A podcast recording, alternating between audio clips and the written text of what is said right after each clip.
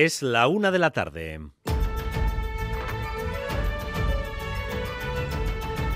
Crónica de Euskadi con Dani Álvarez. A Rachaldeón, la legislatura vasca enfila sus últimos pasos con varias leyes que se van a aprobar mañana mismo en el Parlamento y también con varios planes en el horizonte con uno de los objetivos que se marcó Urcuyu el pasado mes de septiembre, mejorar los servicios públicos. Esta mañana ha estado en Radio Euskadi Nerea Melgosa, la consejera de Igualdad, Justicia y Políticas Sociales. Y aquí se ha referido a las tres leyes que se aprobarán mañana en el Parlamento. Las tres entran en asuntos de su departamento. La ley de infancia, la de cooperación y la ley trans. En un contexto de aprobación de leyes que se pactan con la oposición, Melgosa ha querido enviar un mensaje de agradecimiento a los movimientos sociales y expresamente a El Carrequín por la ley de infancia agradecer al tercer sector y a algún grupo político el cual ha ido también al lado del gobierno para que esta ley se aprobase antes de terminar la legislatura. Además de las leyes y de las transferencias pendientes, Urcuyo, como decíamos, se marcó ese objetivo de mejora en los servicios públicos.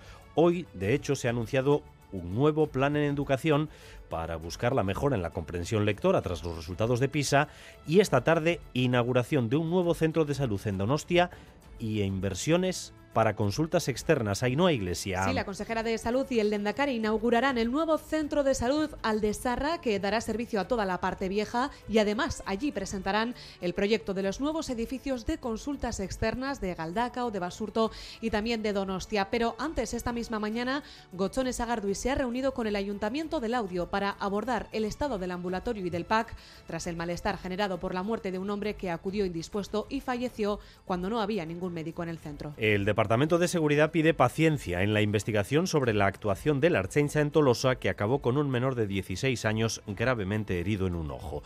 Dice el Coreca que no se puede hacer esa investigación en 24 horas y responde, como van a escuchar, a los sindicatos que ayer en un comunicado le exigían que se posicione a favor de los agentes. Ez dakit, printzipio horien artetik bat alabestea zaien gustatzen eta hoiek ekiditzea edo horrek ebitatzea ala baztertzea nahi duten. Horrela bada, ba, ondo legoke esatea. Ez dutela nahi barne ikerketarik zabaltzea, ez dutela nahi mediku forensearen ekarpena eskatzea, ez dakit hortik doan salaketa edo ez dut ulertu ondo zer esan nahi duten. La regeneración urbana de Olabeaga la gestionará Bilbao Ría 2000. De hecho, aportará algunos terrenos para esa operación.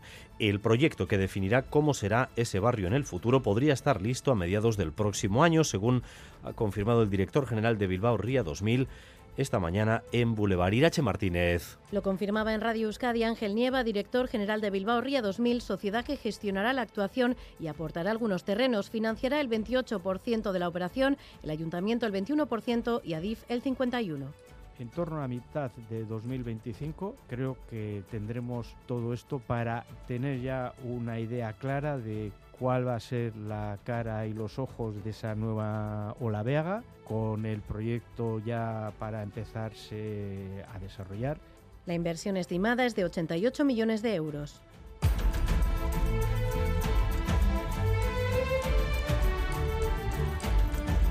La sentencia por la paliza a Alex Ionita se interpretó ayer como ejemplarizante contra los agresores, recuerden penas de cárcel entre los 10 y los 20 años, miembros de una banda llamada Hermanos Koala. Una de las claves es plantear si esta sentencia puede servir también para ver cómo nos enfrentamos a este nuevo tipo de agresiones efectuadas por bandas y pandillas de este tipo. Natalia Serrano. La familia de Alexandru se encuentra hoy aliviada tras la sentencia condenatoria y su abogada, que ha estado en Radio Euskadi, satisfecha porque solo ella, esta acusación particular, pidió que se considerara y condenara a los hermanos Koala como eso, como una banda criminal, con su jerarquía y su planificación. La sentencia lo hace en Vizcaya y cerca de 15 bandas con 500 miembros de este tipo una nueva fórmula de delinquir, un nuevo reto para los expertos. César Charros, presidente del Observatorio Vasco de Seguridad.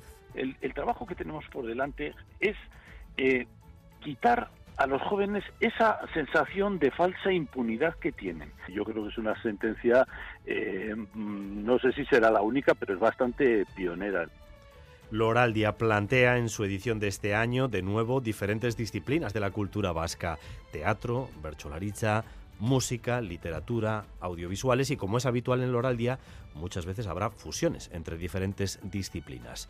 Munduari begiratzeko modu bat, una manera de mirar el mundo, es el lema de esta nueva edición, haciendo referencia a un poema de Kirmen Uribe que tomará parte en el festival. Escuchen a Imanol Aguirre, responsable de programación artística de Loraldia. Guri iruditzaigun Kirmen Uribek idatzi zuen poema horrek oso ondo laburbiltzen du gure eginkizuna, ez? Poeman bertan esaten du, ez? Eskua irakurtzeko, harremanetan egoteko, negar egiteko kotxean, hau da, bizitza modernu honetan gure euskara bizirik dago eta bizirik nahi dugu. Eta hori da Loraldiak plazaratzen duen mezua, ez? Mundua begiratzeko modu bat dela gurea, kulturaren bitartez. Y en el deporte, día especial, muy especial para la familia realista. No todas las semanas se tiene la oportunidad de disputar un partido de primer nivel en el Parque de los Príncipes. César Pérez Gazola, Zarracha Aldeón. Pues sí, la cita para la Real con ese regreso a la Champions del equipo de Imanol y lo hace, como decías, a lo grande en el Parque de los Príncipes en París ante el PSG de Kylian Mbappé. Favoritos los de Luis Enrique para meterse en cuarto de final de la Liga de Campeones ante una Real que espera que el capitán, el 10, Mikel Arzabal, pueda jugar esta noche. Hoy Arzabal no está descartado para el choque, aunque será duda hasta última hora, desde las 9 de, eh, de la noche, ida, octavos de final de la Champions, eh, Paris Saint-Germain, Real Sociedad, con cerca de 2.000 Real Sales que están ya dando ese ambiente ahora mismo en las eh, calles de, de, París. Y un apunte más de fútbol porque Íñigo Pérez es el nuevo técnico del Rayo Vallecano. Anoche era destituido Francisco. El club madrileño ha apostado por el joven técnico navarro, que ya fue ayudante de Andoni Iraola en el conjunto de Vallecas. En el tráfico, precaución ahora mismo en Zamudio, N637, por un camión averiado que ocupa un carril en sentido Erleche. N637, Zamudio, camión averiado ocupando un carril en sentido Erleche. Pero además, atención a esto, la Archaincha busca testigos del accidente en el que un motorista de 62 años falleció ayer en Hernani. Ese accidente ocurrió pasadas las 6 de la tarde en la A15, a su paso por el barrio de Carabel. La moto se salió de la vía, falleció el conductor y su acompañante resultó herido tras caer al río. Si pueden aportar algún dato sobre ese accidente, pueden llamar al 943 53 91 19. 943 53 91 19. En cuanto al tiempo, hoy de nuevo sol y temperaturas elevadas para este momento del año en el que teníamos que estar eh, con los días más fríos del 2024. En las próximas horas va a aumentar la nubosidad, aunque no se esperan precipitaciones y las temperaturas seguirán en valores como los que tenemos ahora. Por encima de los 20 grados 22 Bayona, 21 Bilbao y San Sebastián, 16 grados en Vitoria, 12 grados de temperatura en Pamplona. Gracias un día más por elegir Radio Euskadi y Radio Vitoria para informarse. Raúl González y Asier Iriarte se encargan de la dirección técnica, María Cereceda de la coordinación. Crónica de Euskadi con Dani Álvarez. La una de la tarde y ocho minutos vamos a situar varias piezas de la crónica política de esta jornada, una crónica política con bastantes puntos de atención, especialmente en nuestro país, porque da la sensación de que vamos a asistir en los próximos días a una especie de traca final de la legislatura. Recuerden que cuando empezó este curso político, el Endacari Urcuyo se marcó algunos objetivos eh, para este último año de su mandato. Uno era la llegada de algunas transferencias pendientes del Estatuto de Guernica, otras las aprobaciones de leyes que estaban marcadas en el calendario legislativo y también se marcó como objetivo en septiembre la mejora de los servicios públicos. Mañana mismo en el Parlamento y empezando por el punto 2, tenemos la aprobación de tres leyes de una tacada en esta recta final legislativa recta final, además, en el que el Gobierno está contando con la cooperación de varios grupos de la oposición. La consejera Nerea Melgosa ha estado esta mañana en Boulevard para subrayar la importancia de la aprobación de la ley trans, la de cooperación y la de infancia. Miquel Saez. Sí, la consejera Nerea Melgosa ha puesto el acento en que esas tres leyes que va a aprobar mañana la Cámara de Gasteiz vienen a solucionar problemas de diversos colectivos. En el caso de la ley de infancia y adolescencia, la consejera ha destacado la labor de diversos agentes del tercer sector, así como la actitud que ha mostrado desde el principio el Carrequín Podemos. Yo creo que Podemos desde el primer momento puso toda la carne en el asador con esta ley y yo creo que vamos es necesario decirlo.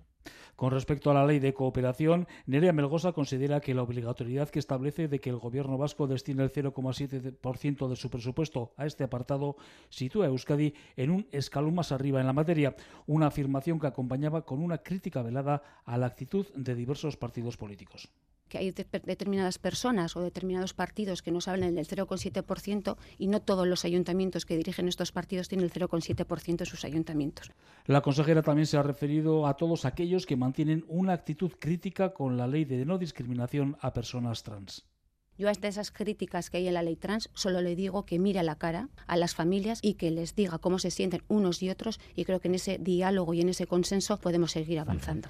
Estas tres leyes serán aprobadas mañana en el Pleno del Parlamento Vasco, todas ellas con un amplio respaldo. En la política vasca tenemos ahora mismo dos pistas simultáneas. Una mira a esta recta final de la legislatura, la otra a las próximas elecciones. Y de cara a las elecciones, en el proceso de elaboración de listas todavía quedan algunas incógnitas por despejar, aunque eh, los primeros espadas, los cabezas de lista de los partidos políticos ya están designados. La palabra está siendo regeneración, pero esa regeneración en lo simbólico, en las listas, se complementa también con que algunos rostros ilustres y veteranos van a aparecer, aunque no en puestos de salida. A.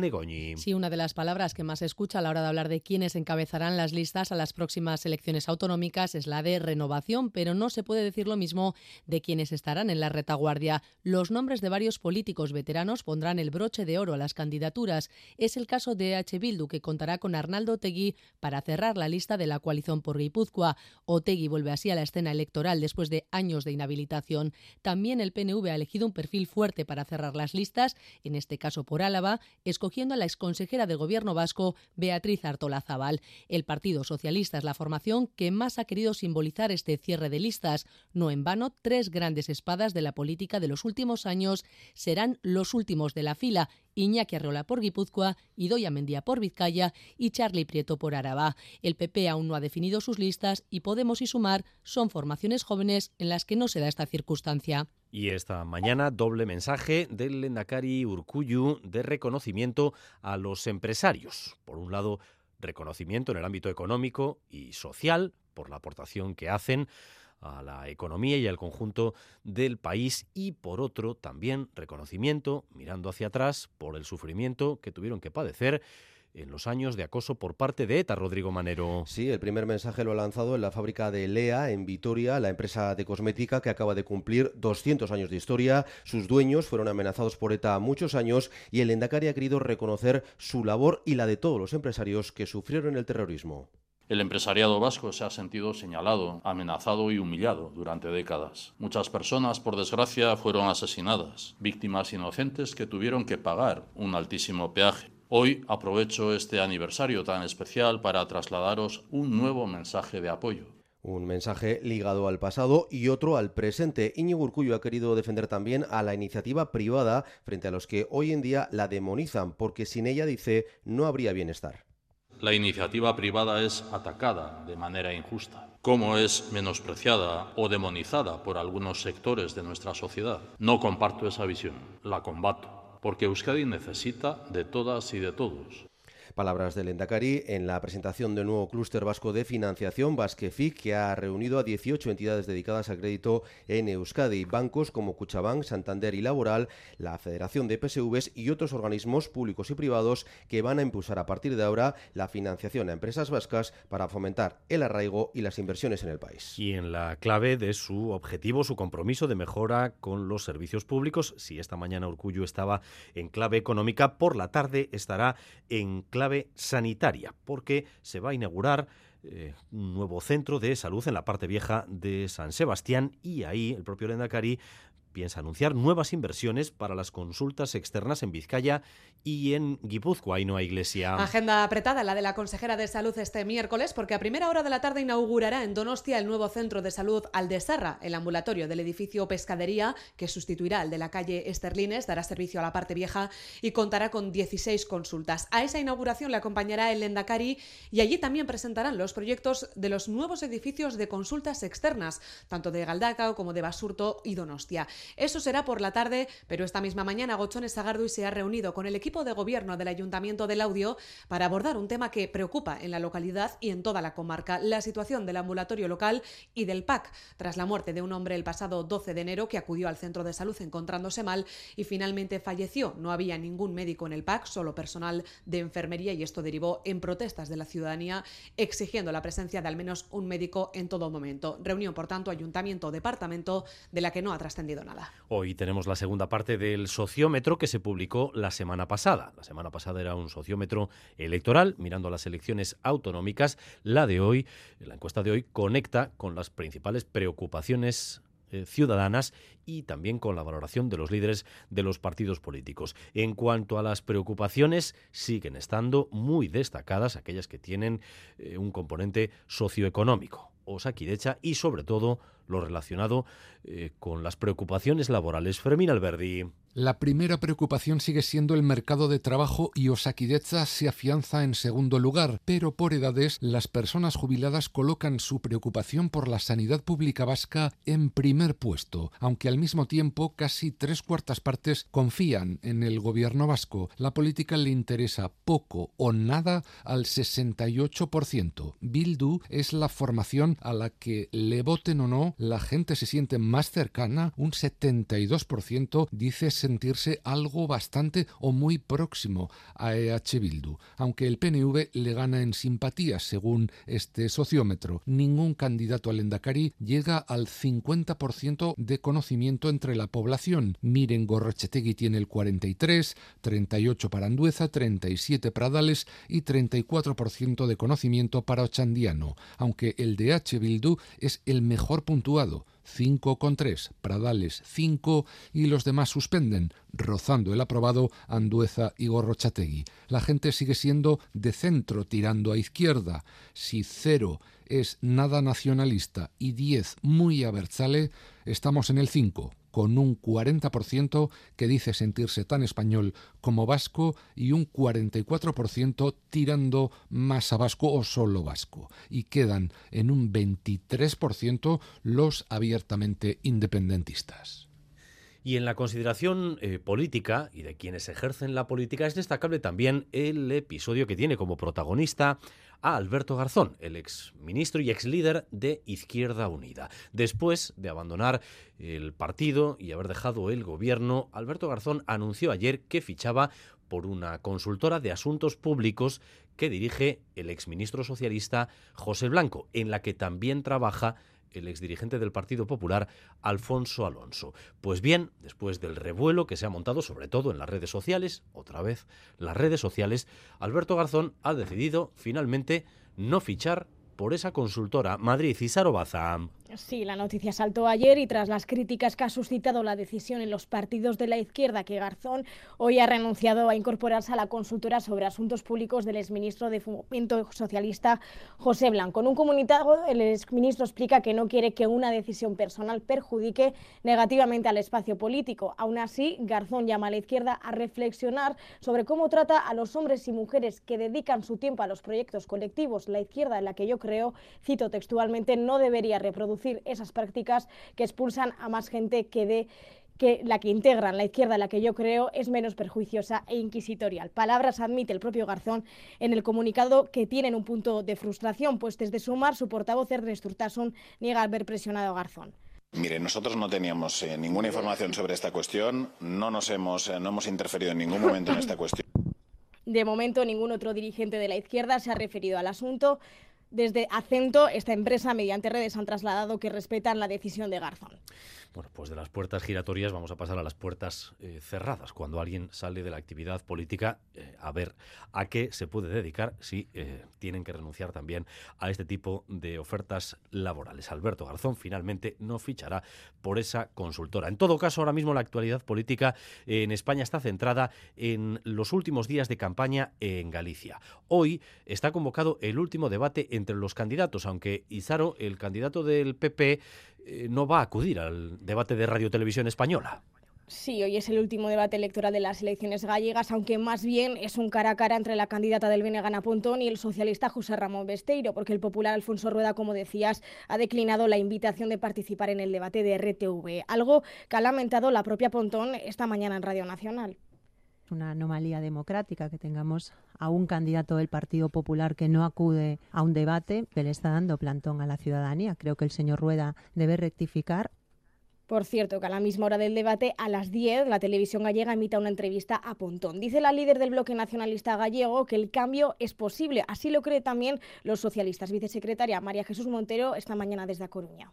Los socialistas estamos con más ilusión que nunca, con más ganas que nunca y más confiados y seguros que nunca de que efectivamente el cambio va a llegar el próximo domingo y es que ahora mismo cualquier escenario está abierto. Las encuestas ponen en duda una posible mayoría absoluta de rueda, lo que abre la puerta a un gobierno en coalición entre las izquierdas. Lo cierto es que estos últimos días de campaña están marcados por las negociaciones del PP con Junts y Esquerra para la investidura de Feijó. Hoy, fuentes populares echan en cara a los socialistas que están haciendo campaña a favor del Bénega y apelan, por tanto, a los gallegos que no se sientan independentistas a apostar por la papeleta de rueda.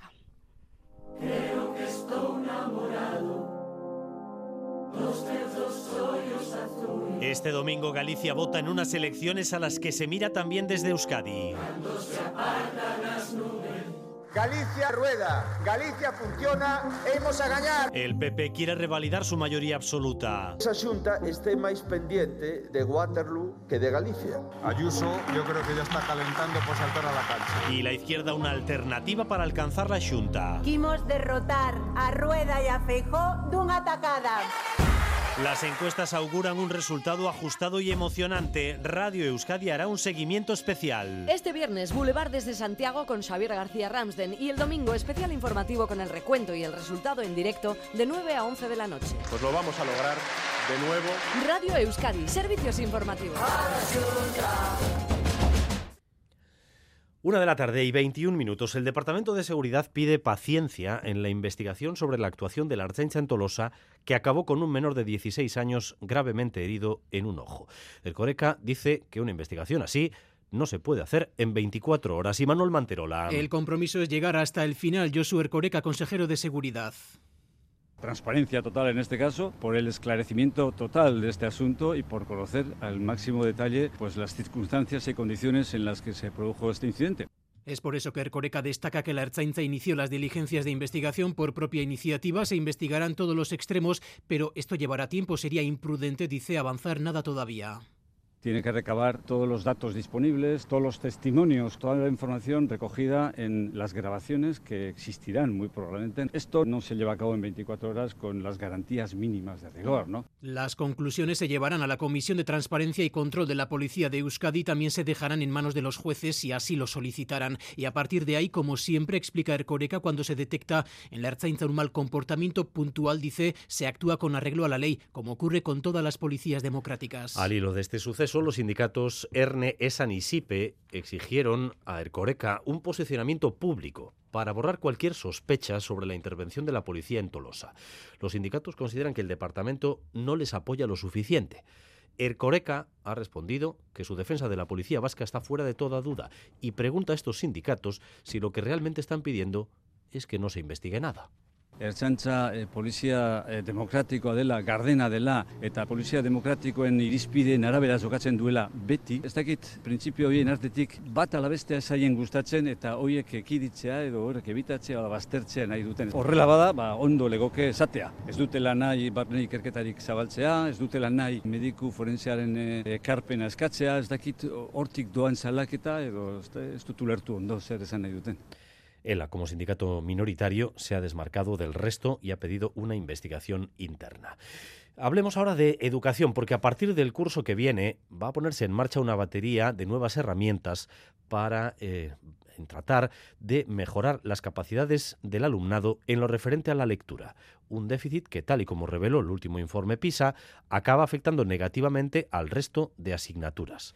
Entre los nuevos proyectos se va a crear una plataforma digital. Natalia Serrano. La plataforma digital va a permitir que la lectura llegue a todas las casas porque, explica el Departamento de Educación, va a posibilitar la accesibilidad a la lectura y también su gratuidad.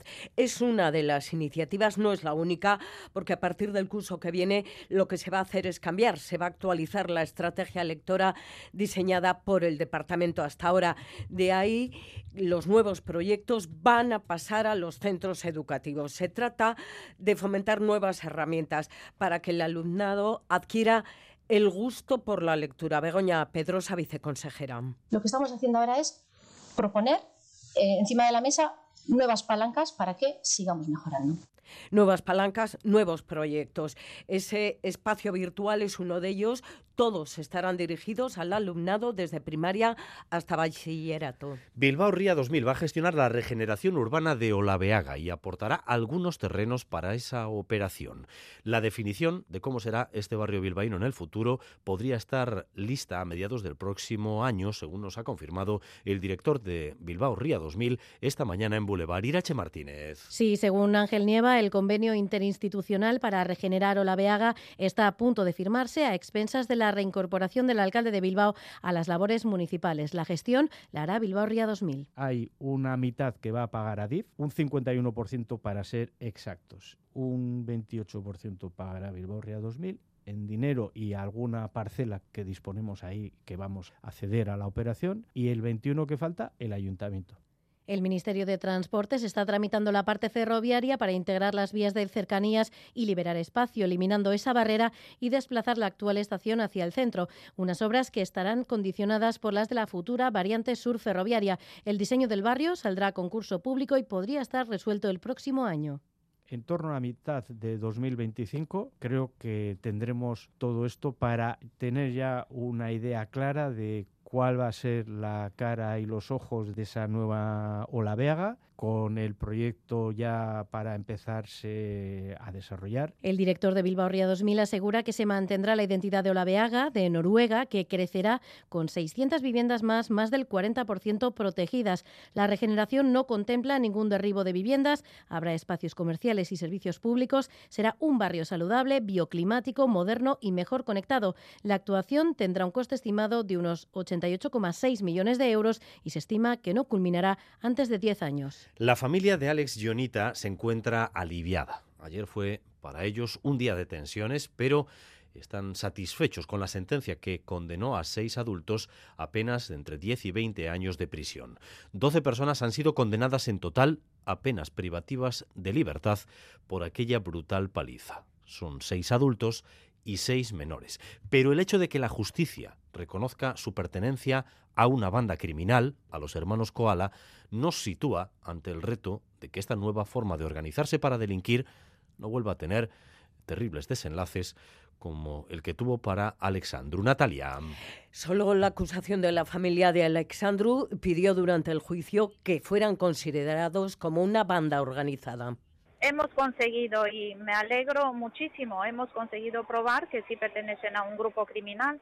Por tanto, eh, las condenas que han salido la abogada de la familia explicaba así esta mañana en Radio Euskadi que querían que la sociedad conociese esta forma de actuar. César Charros, presidente del Observatorio Vasco de Seguridad. No es fácil probarlo porque no estamos ante una organización criminal al uso que se dedique pues al tráfico de drogas a gran escala o a estas cosas que, que lo tenemos más claro siempre, ¿verdad? Yo creo que es una sentencia, no sé si será la única, pero es bastante pionera. Un jefe de investigación de la Erchencha declaró durante el juicio que en Vizcaya hay detectadas 15 bandas de este tipo con cerca de 500 miembros.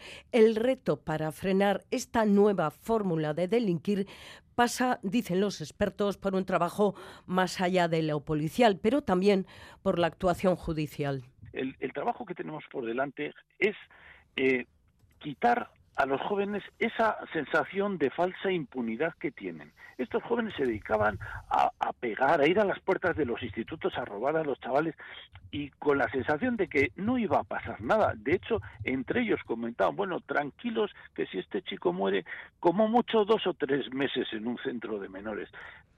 Por la paliza que ha dejado en estado vegetativo Alexandru han sido condenados en total seis adultos a penas de prisión y antes en el juicio a los menores se condenó a seis de ellos a régimen cerrado. La familia de Alexandru, nos lo contaba hoy su abogada en Radio Euskadi, se siente aliviada pero sigue sin respuesta a la pregunta de por qué y para qué.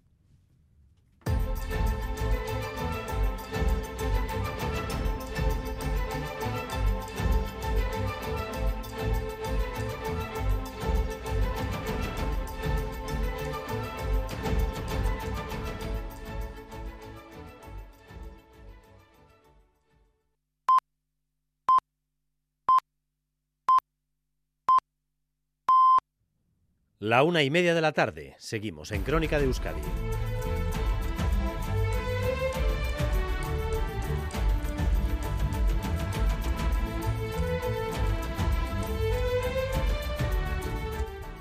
Vamos con la previsión del tiempo. Euskalmeta, Rachaldeón. A Rachaldeón, durante la tarde las nubes medias y altas serán algo más abundantes, pero no esperamos lluvia. Y las temperaturas volverán a rondar esos 20 grados en la mitad norte, con valores algo más bajos en el sur. El viento del sur se dejará notar, sobre todo a últimas horas, cuando se intensificará algo más. Y de cara a mañana jueves esperamos la llegada de un frente que nos traerá lluvia y ambiente más fresco, pero eso será a últimas horas del día. Hasta entonces, durante buena parte de la jornada seguiremos con viento del sur, intervalos nubosos y temperaturas muy suaves.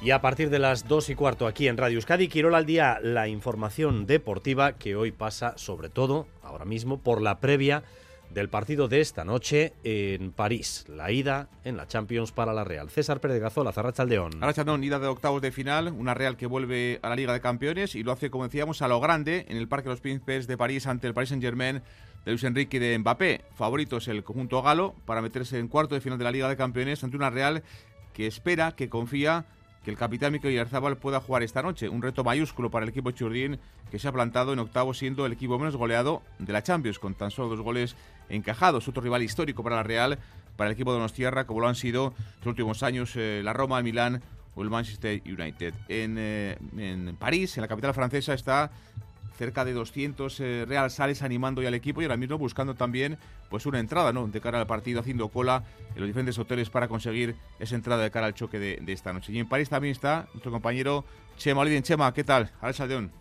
León César, en efecto, la tensión que va increciendo conforme se va acercando la hora del partido, el ambiente va subiendo de tono, lógicamente, conforme se va acercando el comienzo del choque, los aficionados de la Real Sociedad que se van concentrando ya en el lugar donde se había previsto o se había establecido como meeting point y eh, lugar para recoger las entradas para el partido de esta tarde, y en lo estrictamente deportivo, todos pendientes, por supuesto, de un hombre de Micro y Arzabal. Ayer entrenó con relativa normalidad, aunque por supuesto lejos de la mirada de los eh, formadores, así que todo pendiente de la evolución del jugador En estas horas previas al comienzo del partido, un partido que se presume apasionante y en el que la Real Sociedad quiere volver a hacer historia. Gracias, Chema, directo desde París. Y Manol, el técnico Donostierra, acepta el reto de medirse a un rival como el Paris Saint-Germain de Kylian Mbappé. ¿Cómo se hace frente? Pues tirando de personalidad, que es lo que hemos hecho en la fase de grupos. Si nosotros somos capaces de hacer el juego que hemos desplegado en esa fase de grupos, ¿por qué no? Sabiendo del gran potencial que tiene el PSG, tanto en, la, línea de atrás como en, el centro del campo, como, la, como, en, como en ataque, ¿no? El PSG un equipo hecho a golpe de talonario, de propiedad eh, catarí, pero que no acaban de lograr su objetivo, que era cuando hace 10 años eh, consiguieron el club ganar la Champions. De momento, tan solo en estos años, una final que perdieron ante el Bayern de Múnich. Su técnico actual, Luis Enrique, el asturiano conoce bien a esta Real Di Manol. No olvidemos que la Real es uno de los equipos, creo, en Champions que menos goles ha encajado. Es un rival que no regala el balón y que cuando presiona lo hace de manera agresiva y con, y con muy buen nivel. Uno de los mejores equipos, sin ninguna duda, de la competición. Por eso se clasificó como primero y se clasificó como primero en un grupo en el que estaba el finalista de Champions. O sea que ya el nivel lo tienen y eso es una evidencia.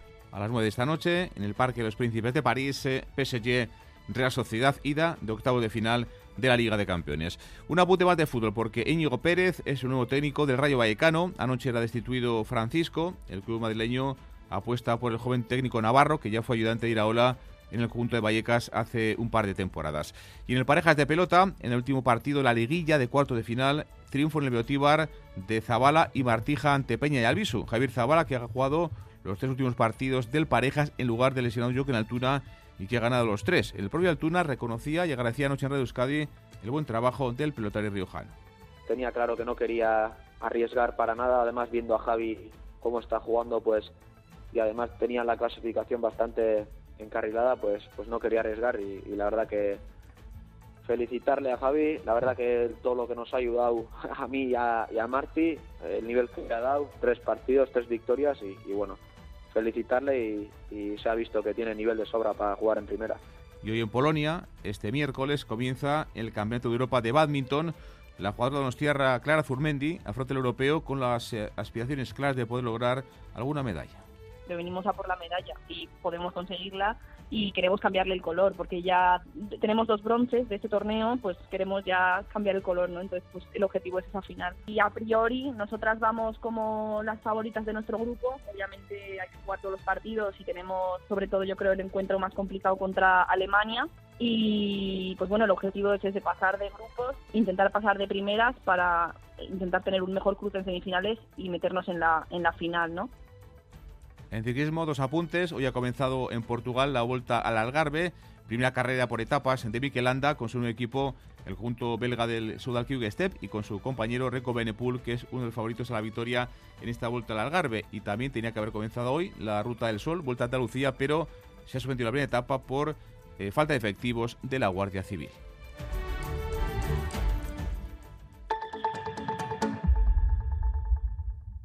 Te quiero, mi amor, mi pastelito, mi bombón, mi galletita, mi bollito, mi bizcochito. Uy, pero qué hambre más tonta me ha entrado así de repente. Hay mucho amor dentro de ti, como en el cupón diario de San Valentín de la 11, porque podrás ganar 500.000 euros y además si entras en cuponespecial.es podrás conseguir experiencias únicas que te enamorarán. Cupón diario de San Valentín de la 11. Bases depositadas ante notario. A todos los que jugáis a la 11, bien jugado. Juega responsablemente y solo si eres mayor de edad. Este jueves, Día Internacional del Cáncer Infantil, emitimos Boulevard desde la Unidad de Oncología Pediátrica del Hospital de Cruces, a las 8 de la mañana en Radio Euskadi. Una de la tarde y 36 minutos. Continuamos con más noticias y más información en directo para ustedes en esta crónica de Euskadi hasta las 2 y cuarto, con un aviso de tráfico. eh, gracias a nuestros oyentes en el WhatsApp 688-840-840. Eh, un oyente nos comunica eh, que se ha dado una avería en la variante de Eibar entre Macharia y la estación. Eh, está el vehículo en el Arten, en el Arcén, pero la grúa se encuentra ya en camino, en la variante de Eibar entre Macharia y la estación. El gobierno vasco ha organizado hoy una jornada junto al Observatorio Vasco del Juego en el Euskalduna sobre las nuevas adicciones que pueden provocar en los jóvenes las redes sociales. Las nuevas tecnologías son fundamentales en el desarrollo de estas nuevas generaciones y su uso sin control puede derivar en problemas de salud emocional y también de la propia convivencia. Blanca 10. Los videojuegos ya han sido reconocidos por la Organización Mundial de la Salud como adictivos. Es un instrumento que tiene un gran potencial entre los jóvenes y que puede influir en su desarrollo como personas. Antonio Rial, profesor de la Universidad de Santiago de Compostela, ha estado en Boulevard.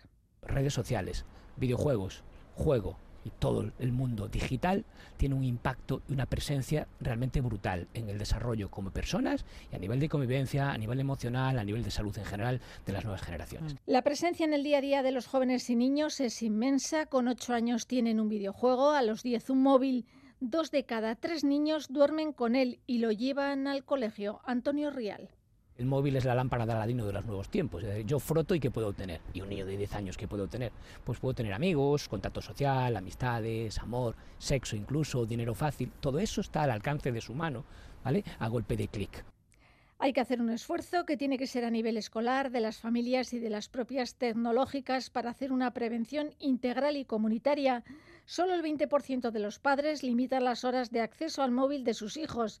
En la educación, si se quiere formar a los jóvenes y que se desarrollen en valores, se tiene que conocer cómo se relacionan con el mundo digital. Los agricultores navarros siguen con las protestas y antes de volver a reunirse este viernes con el gobierno foral, al que piden que se equipare la fiscalidad con el resto de comunidades o solucionar el retraso en la devolución del IVA, mantienen la presión en la calle.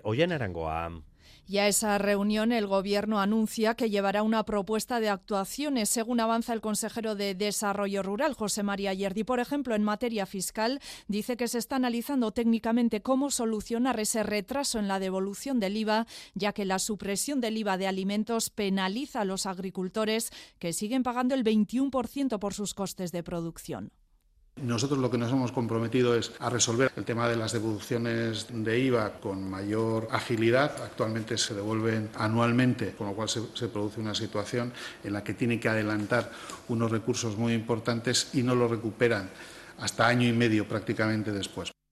El Gobierno, además, pretende en esa reunión con el sector primario consensuar una propuesta de reivindicaciones para trasladárselas al Ministerio en la conferencia sectorial que se celebrará el próximo lunes. Entre tanto, los agricultores continúan con sus tractoradas, aunque con menos intensidad que la semana pasada, y para mañana por la tarde el movimiento 6F ha convocado una manifestación en Pamplona. El estrés es un fenómeno, un mal de nuestro tiempo nos acompaña ya y acompaña a todas las sociedades. Hay, de hecho, en Pamplona un instituto del estrés. Y hoy en Boulevard hemos escuchado a su responsable. Sin darnos cuenta, nos vemos ante situaciones que nos ponen frente a problemas físicos y psíquicos que no sabemos cómo abordar y tienen su raíz ahí mismo en el estrés. Blanca. Tenemos asumido que vivimos con estrés, que no hay manera de salir de esta rueda y la sociedad en la que nos encontramos nos empuja a ello. Así lo reflejan las opiniones de la gente en Boulevard. Agotada. No, aparte que hay veces que duermes fatal. Eh, últimamente con la carrera sí. Con la carrera y los quehaceres del día a día también se vive bastante estresado. Estoy jubilada, o sea que ya el estrés no, no tengo estrés. Pues sí, ¿cómo no vivir en esta sociedad estresados? Y está hecho para estresarse. No se da importancia a síntomas que envía el cuerpo como pueden ser la caída de pelo o los problemas estomacales. Se asume como algo que le pasa a todo el mundo. En la mayoría de los casos se percibe que la situación cambia cuando hay un episodio extremo que obliga a parar. Coro Cantabrana, directora del Instituto del Estrés de Navarra tenemos síntomas a los que no les damos mucha importancia, problemas gástricos o problemas cutáneos, incluso problemas ya emocionales o mentales, el nerviosismo constante, el insomnio, y eso nos va minando poco a poco hasta que nos lleva a una depresión por agotamiento general. Vivir continuamente con prisa nos acaba provocando depresión y ansiedad que se han convertido ya en epidemia.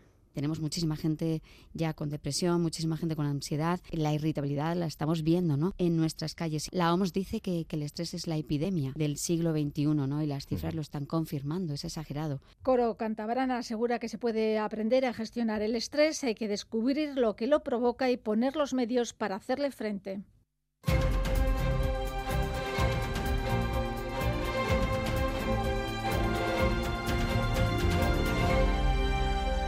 La una y 42 minutos, la OTAN responde a Donald Trump. El expresidente y favorito en las encuestas en la carrera a la Casa Blanca volvió a quejarse el fin de semana del poco dinero que aportan algunos socios a la OTAN. Hoy su secretario general le ha respondido con datos y repitiendo que ese tipo de mensajes no ayudan a mejorar la seguridad. Óscar Pérez. Todavía no ha vuelto a la Casa Blanca, pero lo que Donald Trump dice es mirado con lupa por lo que puede suponer su retorno a la presidencia de Estados Unidos y el fin de semana recuperó una antigua queja sobre los dineros que aportan los socios de la OTAN. Lo hizo recordando lo que le había preguntado un líder europeo. Si no pagamos y somos atacados por Rusia, ¿nos darás protección? You didn't pay, you're delinquent. He said, Yes, let's say that happened. No, I would not protect you. In fact, I would encourage them. Si no pagas, no, no voy a protegerte y les animaré a hacer lo que quieran contigo, le respondió Trump. El secretario general de la OTAN ya dio el domingo una primera respuesta en forma de mensaje y hoy ha aportado números y ha advertido que expresiones de ese tipo socavan la seguridad que han construido en los últimos 75 años. Siguiendo esa comparecencia de Jen Stoltenberg ha estado nuestra corresponsal en Bruselas, Amaya Portugal. Cuéntanos, a Racha León. A Rachaldeón sí afirma Stoltenberg que la OTAN ha sido capaz de prevenir ataques militares en estos 75 años por la unidad que han mostrado, por ese artículo 5 que dice que si atacan a un aliado, atacan a todos. Sin mencionar a Trump, deja claro que mensajes como los de este fin de semana no ayudan en ese sentido. Any suggestion that we are not standing up for each other, that we are not going to protect each other, that does undermine the security of all of us. Cualquier sugerencia de que no nos protegemos entre nosotros pone en peligro la seguridad de todos, dice Stoltenberg, y que no solo mediante acciones como la inversión militar, también mediante lo que se dice mediante la comunicación, deben demostrar esa unidad y dejar claro a Rusia que no hay lugar para malentendidos. Stoltenberg estima que este año serán 18 los aliados que lleguen al gasto del 2% de su PIB en defensa, objetivo histórico de la OTAN, y remarca que hace 10 años tan solo eran tres, pero además con un total combinado de 380.000 millones de dólares, por primera vez los aliados europeos tomados en su conjunto sí superarán de media el 2%, lo cual significa que muchos hacen más, pero como Stoltenberg recuerda, a otros les queda camino por recorrer. Esta tarde se celebra la reunión del Grupo de Contacto para la Defensa de Ucrania, de manera telemática, moderada por el convaleciente secretario de Defensa estadounidense Lloyd Austin. Mañana sí se celebrará la ministerial de defensa de la Alianza. Ya ven ustedes que parece que asoma por momentos de nuevo la pinza eh, entre Trump desde los Estados Unidos y Putin desde Rusia. Quizá por eso están aumentando de nuevo los mensajes en los últimos días dentro de Europa para que Europa eh, aumente su seguridad. Ayer mismo se inauguró en Alemania una nueva fábrica de armas eh, con la presencia eh, del primer ministro Olaf Scholz, pero también la exministra de Asuntos Exteriores Arancha González Laya ha dicho que Europa tiene que aumentar sus partidas para protegerse frente a amenazas externas. Vamos con otro de los protagonistas del día, el expresidente de Francia, Nicolás Sarkozy, que en breve, Oscar, va a conocer un nuevo fallo de un tribunal. Sí, Sarkozy tiene una larga lista de cuentas pendientes con la justicia, algunas ya juzgadas, otras aún por serlo en los próximos meses, y la que hoy se va a hacer pública se refiere a un recurso presentado contra una condena contra él por excederse en los fondos que usó en una campaña electoral. Vamos a ver si tenemos ya esa decisión, si se conoce. París, Iñaki Esnal, cuéntanos, a León. A León todavía no, aunque la decisión del Tribunal de Apelación está al caer y veremos si la justicia ratifica o no la pena de un año de cárcel para Sarkozy, aunque no tendría que ingresar en prisión. En primera instancia, la justicia concluyó que el que fuera presidente entre 2007 y 2012 se benefició de una financiación irregular durante la campaña del 2012. No está probado que Sarkozy fuera conocedor de la contabilidad B, pero sí que su equipo infló el dinero disponible con falsas facturas al utilizar 43 millones de euros, sobrepasando así el límite legal de 22 millones y medio. Y pese a la financiación ilegal, hay que recordar que Sarkozy perdió las elecciones frente a Hollande. Pero Sarkozy tiene más problemas judiciales sigue a la espera de la decisión del Tribunal de Casación, el Supremo francés, por su condena en el caso de las escuchas, por la que fue condenado a tres años de prisión, aunque solo tendría que cumplir uno. A día de hoy lo controlan con un brazalete electrónico. Y el año que viene arrancará el juicio por supuestamente haber financiado la campaña del 2007 con dinero del dictador libio Muammar el Gaddafi. En todo caso, Sarkozy está lleno de paradojas y sigue siendo un hombre influyente en la política y en los negocios. Por ejemplo, su libro publicado hace varios meses ha sido un éxito en ventas y Emmanuel Macron acaba de fichar como ministra de Cultura a Rashida Dati, figura muy cercana a Sarkozy. El resumen de la situación actual de Sarkozy puede resumirse en la foto que ayer mismo subió a redes sociales su mujer Carla Bruni. A sus 69 años, el expresidente enseña su brazo musculado para mostrar que sigue siendo un personaje fuerte en Francia. En Gaza, Israel vuelve a asediar hoy un hospital, esta vez en el centro de la franja, en la ciudad de Yan Yunis, Oscar. Es en concreto el hospital Nasser, el mayor de la segunda ciudad de Gaza. Según medios locales, el ejército israelí ha ordenado su evacuación y cuando algunas personas han empezado a salir, francotiradores les han disparado. Tres palestinos han muerto, cerca de una decena han resultado heridos. En el interior del hospital continúan todavía en torno a 400 personas. Eso en el centro de la franja. En el sur han continuado también los bombardeos, mientras miles de habitantes de Rafah huyen hacia el norte ante el temor a que la entrada de los soldados pueda producirse en breve. La Organización Mundial de la Salud ha insistido esta mañana en la importancia de evacuar a los civiles. La población desplazada puede ser evacuada a lugares en los que pueden seguir recibiendo tratamiento y atender atender sus necesidades, ha insistido una portavoz de la OMS esta mañana. En una entrevista a un diario alemán, el secretario general de la ONU asegura que en las actuales circunstancias no le parece realista ni factible una evacuación adecuada de toda la población civil de Rafah. Mientras tanto, en la otra guerra, en la de Ucrania, su gobierno ha anunciado la destrucción de un buque ruso en el Mar Negro. Las Fuerzas Armadas de Ucrania aseguran que han destruido un buque de asalto anfibio del ejército ruso que navegaba cerca de la costa de la península de Crimea, ocupada por Rusia desde 2014. La inteligencia militar ucraniana también ha confirmado el hundimiento del barco que ha sido destruido, dicen, por un dron naval. Han facilitado un vídeo del impacto sobre el barco ruso. Y además, en Estados Unidos ayer hubo elecciones. Las importantes, las presidenciales, son en noviembre, pero este martes, en un distrito de Nueva York, elegían al sustituto de un miembro de la Cámara de Representantes cesado. Y el resultado le ha dado a Joe Biden la primera alegría en bastante tiempo. Pues sí, porque ese escaño que fue ganado por los republicanos en las elecciones ordinarias de hace un año ha caído ahora del lado demócrata. Lo ha ganado un antiguo diputado, Tom Sotzi, y lo ha hecho de forma holgada, con una diferencia de nueve puntos sobre la candidata republicana. Esa victoria que se estrecha la mayoría republicana en la Cámara de Representantes y será de solo cinco escaños en adelante. Puede ser importante en algunas votaciones clave, como por ejemplo la que se espera en unas semanas sobre las ayudas a Ucrania e Israel que aprobó ayer mismo el Senado. Supone también que Joe Biden y los demócratas cogen algo de aire. Las encuestas decían una y otra vez que el presidente estaba por detrás de Trump en intención de voto y este aperitivo electoral de Nueva York se había leído en clave federal, con la inmigración y la economía como asuntos estrella en la campaña. Incluso la candidata republicana era además una trampista convencida que apoya la teoría del fraude electoral en 2020. Sin embargo, un demócrata moderado le ha ganado hoy con facilidad en las urnas. Tras los malos sondios y el informe del fiscal la semana pasada, esta noche por fin ha escuchado Biden una buena noticia. Aunque no todos son alegrías para él, porque el Congreso ha aprobado esta madrugada someter a un miembro de su gobierno a un impeachment por vez primera en 150 años. Si es Alejandro Mayorkas, el secretario de Migraciones, muy cuestionado por los republicanos que quieren hacer de este asunto la inmigración el eje de la campaña electoral para las presidenciales. En la segunda votación realizada esta madrugada, han aprobado por un solo voto de distancia que Mallorca sea sometido a un juicio político en la Cámara de Representantes. On this vote, the yeas are 214 and the nays are 213.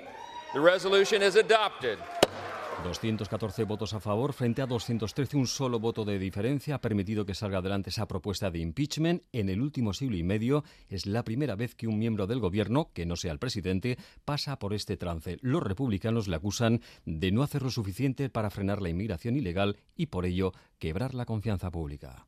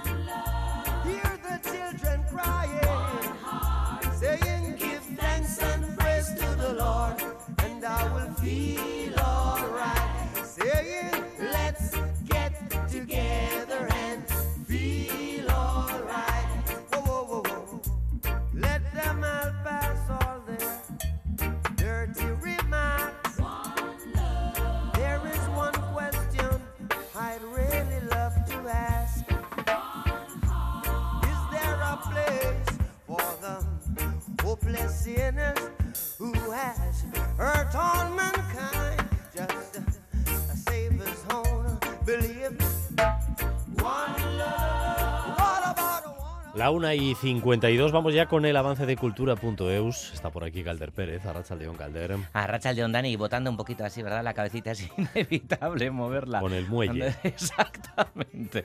One Love de Marley, título de esta canción, título también eh, de la película que hoy se estrena dedicada al mito jamaicano. Efectivamente, hoy por San Valentín hay estrenos de, de, cine, se han adelantado a este día, no sé si es para fomentar los arrumacos en el cine, Dani. ¿A ti te parece romántico ir al cine así? No sé, dicen que es, que es por eso, como para ir en pareja y tal, no sé. ¿Ah, sí? Bueno, sí. Sí. Puede ser. Puede ser, ¿no? Bueno, sí. cualquier plan es romántico, ¿no? No sé. Bueno, en fin, hoy se estrena Wild Love, eh, película dirigida por Reinaldo Marcus Green. Este dirigió también El Método Williams, ¿te acuerdas? La de Will Smith, que hacía de Richard Williams, el padre de Venus y Serena. No sé si la llegaste a ver. No. Ah, a, a mí no me convenció mucho. Bueno, en fin, The One Love se está ya diciendo absolutamente de todo y sobre todo lo que se subraya es que está metida la familia de Marley como productora, así que bueno, que hay momentos en los que parece más public reportaje que biopic y demás. Bueno, en fin, ahí está la película, la veremos y después la comentaremos. One Love en los cines y del rey del reggae al rey del rock. Sí, porque eh, hace poco tiempo él era el protagonista de un biopic y ahora lo es su mujer, Priscilla. Efectivamente, en los títulos nos han jamado el tarro porque el otro era Elvis, ahora es Priscilla, pero bueno, eh, en este caso sí que la cinta llega desde el punto de vista de ella, de la mujer, de Priscilla Bellew, y siempre se nos ha vendido a Elvis, ¿no? Pero ahora veremos, parece ser su parte más turbia, Cali Spenny es Priscilla y Jacob Elordi, de Haití Vasco, de Lekeitio, es Elvis. Así que me pregunto yo, Dani, ¿puede Jacob jugar en el Atleti? Porque mira tú qué titular, ¿no? Elvis ficha... Debería. Debe- debería, ¿no? Bueno, el caso es que, eh, que Sofía Coppola siempre es garantía, cineasta de, de renombre, yo que se ha hecho Lost in Translation, María Antonieta o Las Vírgenes Suicidas, así que bueno, a ver qué, qué nos da esta Priscila. ¿Sabes de lo que estoy seguro, Dani? ¿De qué? De que Oye, Jacob... vienes con tus certezas, solo me haces preguntas complicadas. a mí. Jacob Elordi no faltará al hora al día. munduari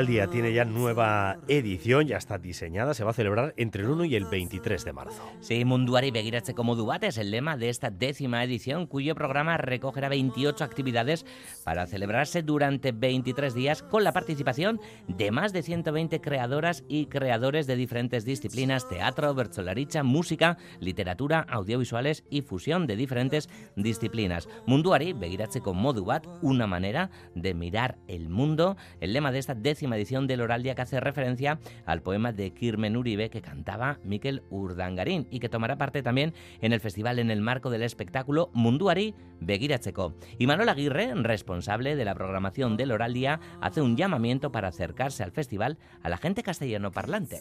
Mirad, mirad. No sabéis lo que os estáis perdiendo. Mirad a vuestro alrededor. Convivís con un inmenso universo donde todo lo que tiene nombre existe. Una hermosa aurora boreal delante y hasta el momento no habéis sabido disfrutarla. Os invitamos a compartir con nosotros esta forma de mirar al mundo. Además de Uribe, también participan en Lora al Día, entre otros John Sarasúa, Lore Aguirre, Miren Arbaiza, Toti Martínez de Lecea, Nerea Rien, John Maya, Rafa Rueda y Pacho Tellería. Jamás nos lo explicaron de pequeños, que a veces el amor es una insensatez, que a veces se convierte en nuestro dueño y ejerce de tirano una y otra vez, y hace que por momentos todo encaja como un guante perfecto y todo huele bien. Mira, estabas preocupado tú por el romanticismo y cosas que hacer en, eh, en pareja. Hoy llega precisamente a las salas el documental de Gaisca Urresti, Terapia de Parejas. Sí, te estoy ofreciendo planes, Dani. No sé, no me has dicho si tienes la noche libre o no. Bueno, en fin, aprovechando la coyuntura de San Valentín, también se estrena el documental de Gaiska Urresti, conocido por ganar el Goya el año pasado eh, con el documental de La Bordeta, que ahora pues disecciona ese tótem social que es la pareja mediante una propuesta observacional de las terapias de numerosas parejas pues que tienen diversos problemas. Y otro de los aspectos llamativos es la elección de los conductores de este relato que son pues dos músicos, eh, la popular Rosalén y también Marvan que de este último es la canción que estamos sonando y carta de presentación también de este Terapia de Parejas. Que pensábamos que el amor era solo una fiesta, nada más. El amor era solo una fiesta, nada más. Como no he visto las comillas, no sé si esto que estabas leyendo es parte de la nota de prensa de la presentación del docu o es cosecha propia. ¿Cuál, Dani? Pero me ha flipado lo de el tótem social que es la pareja. Estos son cosas de Iker Zabala. Ah, Ya de- ya decía debería yo. saberlo a estas Claro, sí. alturas de Claro, la película. Yo cuando hablo con Iker siempre voy con, voy con el diccionario. Por favor, por favor, diccionario. claro. Lo defiendo bien, ¿no? Es que no me sonaba. Digo, Galder, Galder esto no, no, es de no, no. Esto es cosa de Iker Esto Zabala. no es no, no, no. Esto no es de Galder. Será de la nota de prensa. No, Iker, no, no, esto vale, es de Iker, esto es de Iker, esto es de Iker, pega sí, con, sí, sí. eh, Yo no hago copy-pastes de las notas de prensa, ¿eh? No, no, no. Yo no. Bueno, pero eh, a veces. A veces Esto no lo he coges hecho yo frases, nunca, no lo- coges frases entrecomilladas, ¿no? Tal y como las Ah, el vale, autor, sí. la Ah, correcto. lo que sea. Vale, vale, pero entonces le pongo otro tonito. Pero, efectivamente, Disecciona ahora ese tótem social que es la pareja mediante una social. propuesta observacional, ¿eh? Bueno, y hoy arrancan las eh, veteranas jornadas de teatro de, de Eibar y las va a abrir Anabel Alonso con una charla que se va a celebrar esta tarde en el Teatro Coliseo sobre la resiliencia. Efectivamente, y es solo la primera de 25 espectáculos muy diversos. La organización confía en atraer a todo tipo de público. José Luis González Pospolo es programador de las jornadas. Queremos que el público venga, queremos llegar a las 7.000 personas que llegamos el, el año pasado, queremos recuperar o tratar de crear, pues eh, meter por abajo público, público joven y luego pues con el público fiel que todos los años acude, pues que se emocionen ante las propuestas más dramáticas y que se diviertan, se rían y carcajen pues en, la- en las más divertidas, en las comedias.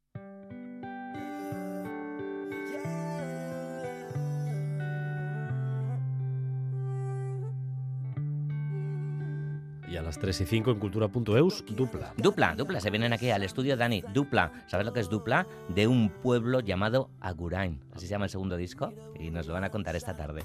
Geroarte, Galder. Geroarte.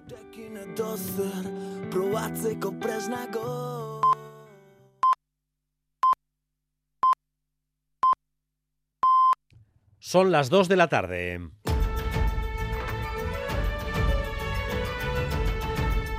De Euskadi con Dani Álvarez. Gracias por continuar en nuestra compañía, gracias un día más por elegir Radio Euskadi y Radio Vitoria para informarse. Durante los próximos minutos vamos a tratar de resumir para ustedes lo esencial de la información de esta jornada, un día en el que vemos enfilar sus últimos pasos a la legislatura vasca con varias leyes que se van a aprobar mañana en el Parlamento.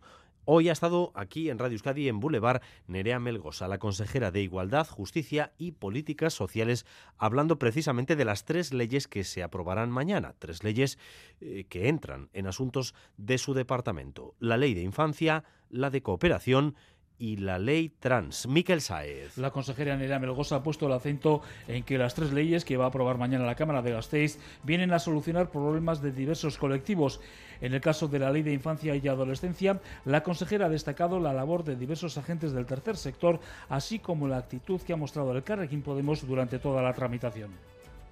Yo creo que Podemos desde el primer momento puso toda la carne en el asador con esta ley y yo creo que es, vamos, es necesario decirlo.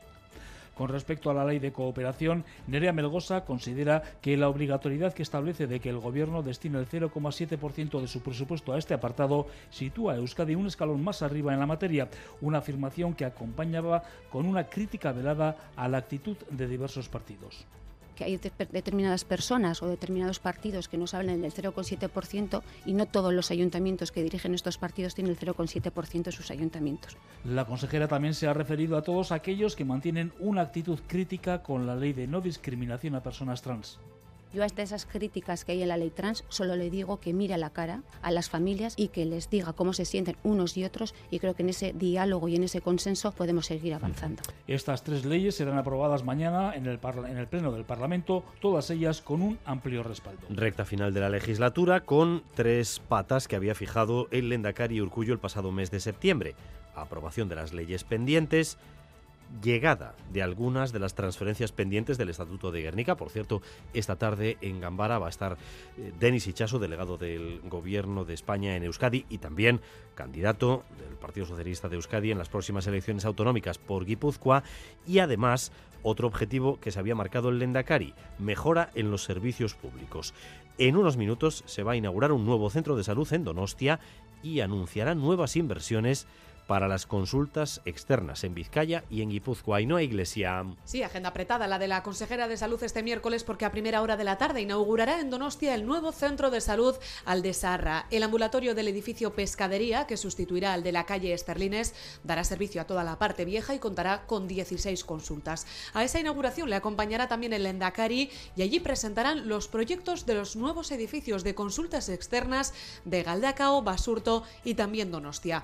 Eso será por la tarde, pero esta misma mañana Gochones Agardui se ha reunido con el equipo de gobierno del Ayuntamiento de Laudio para abordar un tema que preocupa en la localidad y en la comarca, la situación del ambulatorio y del PAC tras la muerte de un hombre el pasado 12 de enero que acudió al centro de salud encontrándose mal y finalmente falleció. No había ningún médico en el PAC, solo había personal de enfermería, algo que derivó en protestas de la ciudadanía exigiendo la presencia de al menos un médico en todo momento. Una reunión, ayuntamiento-departamento, de la que no ha trascendido nada. El sociómetro, la segunda parte de la encuesta, cuyo avance tuvimos la semana pasada, encuesta electoral, hoy nos habla de las principales preocupaciones de la ciudadanía vasca.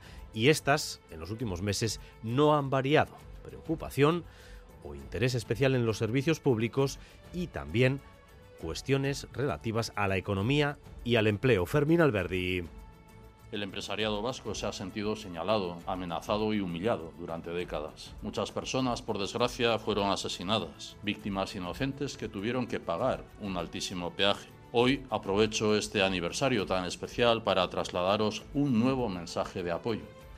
Esta no era la crónica que anunciábamos, lógicamente, era la voz del Endacari Urcuyu, que esta mañana ha participado en un acto por el aniversario de la empresa LEA en Vitoria-Gasteiz. Y ahí, como acaban de oír, ha efectuado un reconocimiento al empresariado vasco por los años de sufrimiento que pasó debido a la amenaza de ETA. Las preocupaciones actuales de la sociedad vasca, ahora sí, según el sociómetro, servicios públicos y cuestiones relativas al mercado de trabajo. Fermín. La primera preocupación sigue siendo el mercado de trabajo y Osakideza se afianza en segundo lugar, pero por edades las personas jubiladas colocan su preocupación por la sanidad pública vasca en primer puesto, aunque al mismo tiempo casi tres cuartas partes confían en el gobierno vasco. La política le interesa poco o nada al 68%. Bildu es la formación a la que le voten o no, la gente se siente más cercana, un 72% dice sentirse algo bastante o muy próximo a EH Bildu, aunque el PNV le gana en simpatía según este sociómetro. Ningún candidato al Endacari llega al 50% de conocimiento entre la población. Miren Gorrochetegui tiene el 43, 38 para Andueza, 37 para Dales y 34% de conocimiento para Ochandiano, aunque el de H. Bildu es el mejor puntuado 5,3, Pradales 5 y los demás suspenden, rozando el aprobado Andueza y Gorrochategui. La gente sigue siendo de centro tirando a izquierda. Si 0 es nada nacionalista y 10 muy abertzale, estamos en el 5 con un 40% que dice sentirse tan español como vasco y un 44% tirando más a vasco o solo vasco. Y quedan en un 23% los abiertamente independentistas.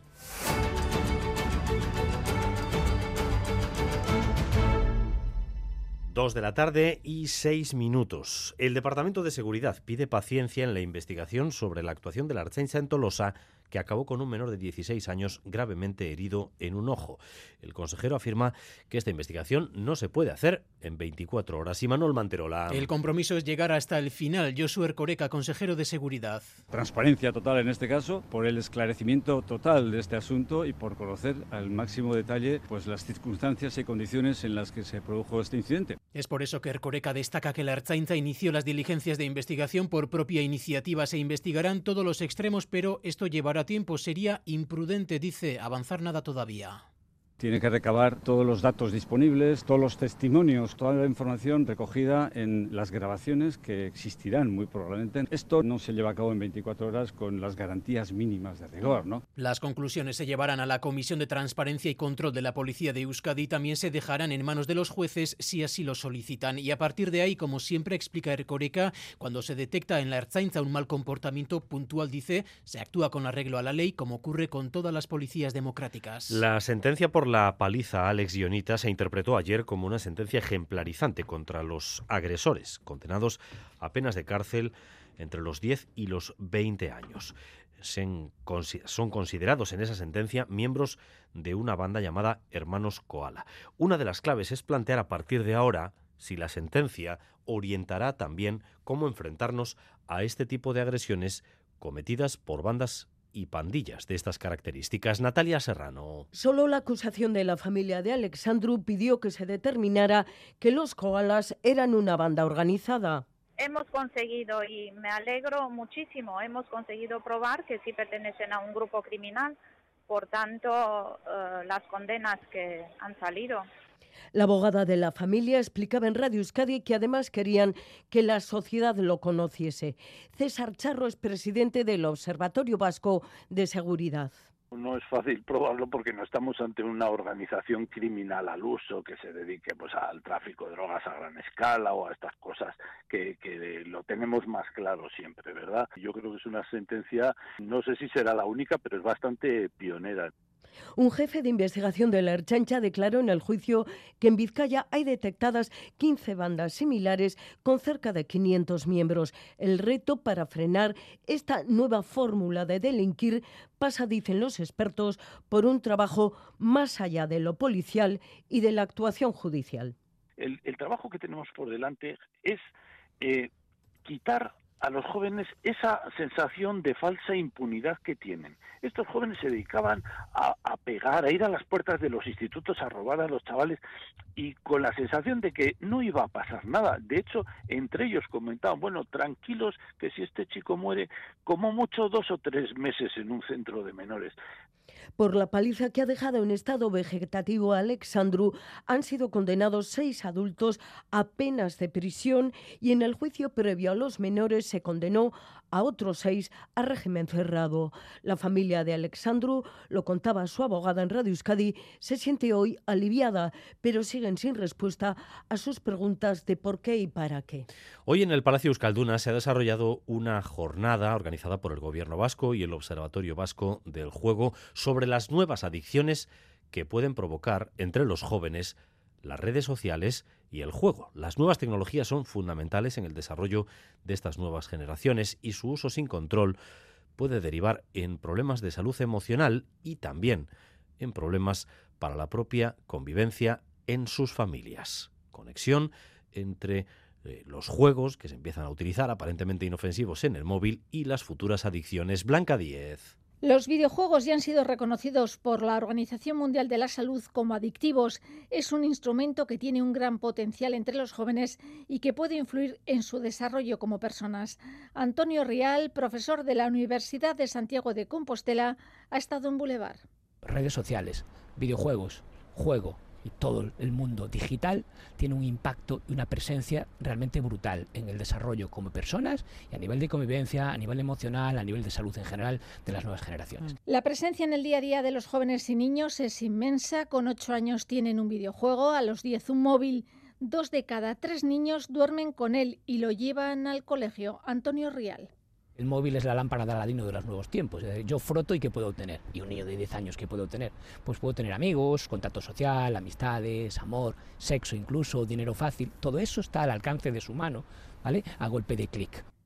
Hay que hacer un esfuerzo que tiene que ser a nivel escolar, de las familias y de las propias tecnológicas para hacer una prevención integral y comunitaria. Solo el 20% de los padres limitan las horas de acceso al móvil de sus hijos. En la educación, si se quiere formar a los jóvenes y que se desarrollen en valores, se tiene que conocer cómo se relacionan con el mundo digital.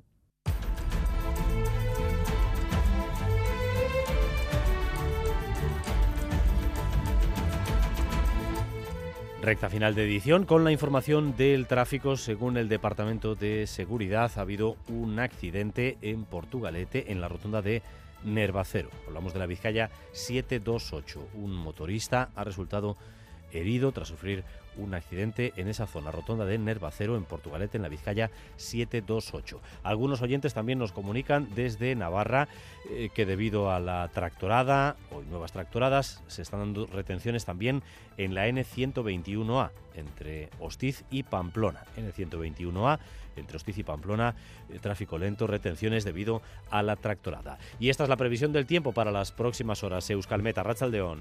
A Rachaldeón, durante la tarde las nubes medias y altas serán algo más abundantes, pero no esperamos lluvia. Y las temperaturas volverán a rondar esos 20 grados en la mitad norte, con valores algo más bajos en el sur. El viento del sur se dejará notar, sobre todo a últimas horas, cuando se intensificará algo más. Y de cara a mañana jueves esperamos la llegada de un frente que nos traerá lluvia y ambiente más fresco, pero eso será a últimas horas del día. Hasta entonces, durante buena parte de la jornada, seguiremos con viento del sur, intervalos nubosos y temperaturas muy suaves. Pues hasta aquí esta crónica de Euskadi, hora y cuarto de información en directo para ustedes, información que continúa cada hora en punto y a partir de las 7 también en Gambara, hoy edición reducida, pero con el delegado del Gobierno de España en Euskadi, Denis Ichaso, como invitado. Ichaso que, como saben, también es eh, candidato del PSE en Guipúzcoa en las próximas elecciones autonómicas. Raúl González y Asier Iriarte han estado en la dirección técnica y María Cereceda en la coordinación. Besterik zaindu Crónica de Euskadi con Dani Álvarez.